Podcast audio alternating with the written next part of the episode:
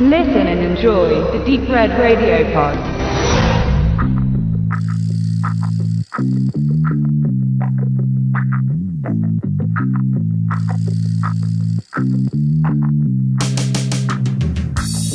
Ja, wir kommen gerade frisch aus der PV zu The Nice Guys, der neue Streifen von Shane Black. Wir geben einfach mal kurz ins Rund, wie wir den finden, um was es grob geht und dann übergebe ich mal kurz das Mikro an den Madden. Ja, The Nice Guys. Das war schon äh, wieder mal ein sehr guter Shane Black. Also äh, mir hat das sehr gut gefallen. Er war durchgängig eigentlich sehr unterhaltsam. Es gab ein paar Gags, wo man sich sagt, äh, na gut, äh, jetzt hat es vielleicht dann auch ein bisschen übertrieben. Aber äh, die beiden Figuren sind einfach cool, abgeklärt, total dämlich teilweise, aber das ist einfach dieser Shane Black Style, den man, den man echt lieben kann. Dazu die ganzen tollen Nebendarsteller, also äh, hat mir wirklich sehr gut gefallen, auch vom visuellen her und so weiter, diese 70er Jahre, alles sehr gut inszeniert und Action-Szenen en masse. Jo, und um mal kurz noch auf den Inhalt einzugehen, also es geht quasi um zwei Detektive, also mehr oder weniger, die sich zusammentun, um einen Fall aufzuklären, beide ein bisschen trottelig veranlagt, aber doch in ihrer Art und Weise ganz cool drauf.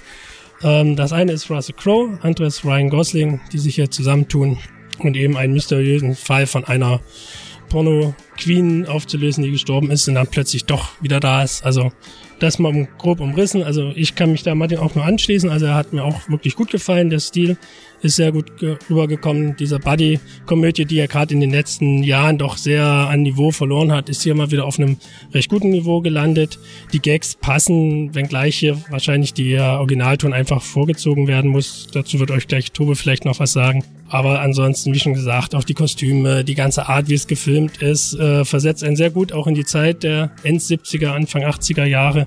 Und ja, kann man einfach nur empfehlen. Ja, was ähm, quasi die deutsche Synchron angeht, ähm, ja, wir würden euch ans Herz legen natürlich, ähm, guckt euch am besten beide Fassungen an, macht euch selber ein Bild. Die englische Fassung wird wahrscheinlich äh, den großen Vorteil haben, dass viele, dass viele Gags und viele Jokes einfach besser funktionieren was so im Vorgespräch halt so äh, rauskam, ist, äh, dass halt die meisten Gags, die im Deutschen funktioniert haben, halt mit Situationskomik zusammenhängen, äh, weniger aus dem äh, Wortort Sprachwitz heraus. Damit kann man aber gut leben. David hat schon gesagt, äh, was halt die Action angeht, die Actionsequenzen ähm, kann man echt nie meckern. Shane Black hat da echt eine super Arbeit abgeliefert. Also von mir auf jeden Fall gibt's einen Daumen hoch und eine dicke Empfehlung für all diejenigen da draußen, die etwas mit Kiss Kiss Bang Bang und Inherent Vice anfangen konnten.